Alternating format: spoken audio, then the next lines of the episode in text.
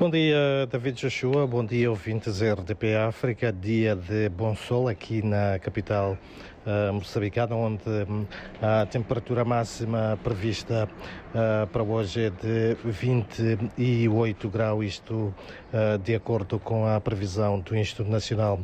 de Meteorologia. Para já, notas que fazem os destaques da atualidade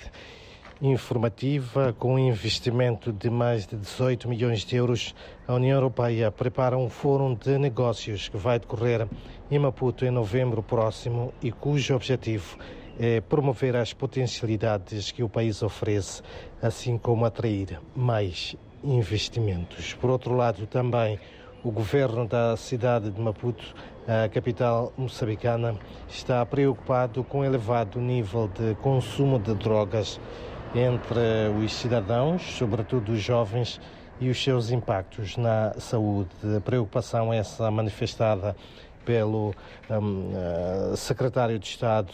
da, um, de Maputo, Vicente Joaquim, que falava durante a realização do fórum sob o lema Os transtornos mentais sobre o uso da droga são tratáveis, evitáveis, evite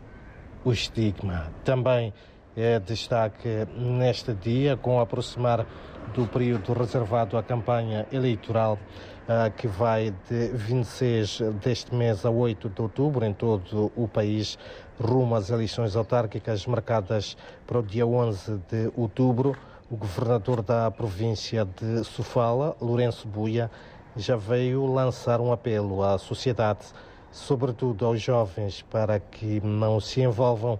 em atos de violência e que o momento de caça ao voto até a ida às urnas decorra num ambiente de festa. Enquanto isso, um, lanço um olhar para de volta à capital moçambicana, onde a Comissão Nacional de Eleições promove hoje uma mesa redonda para a apreciação e viabilização do Código de Conduta dos Partidos Políticos e da Polícia, um encontro que vai juntar órgãos de administração e gestão eleitoral, partidos políticos e organizações da sociedade civil. Pretende-se, com, com este encontro, consciencializar os atores políticos sobre a necessidade de evitar atos de violência e lançar ao mesmo tempo apelos para um comportamento de civismo durante a campanha eleitoral, no período de votação e na divulgação dos resultados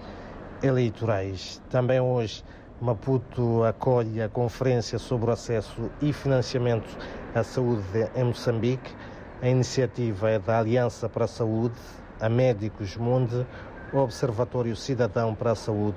e a Namarte Moçambique, com o apoio do programa Potenciar e tem como objetivo refletir sobre as dinâmicas do financiamento do setor da saúde e seu impacto no acesso, na qualidade dos cuidados e na garantia do direito à saúde em Moçambique. Discutir ainda sobre as barreiras de acesso à saúde,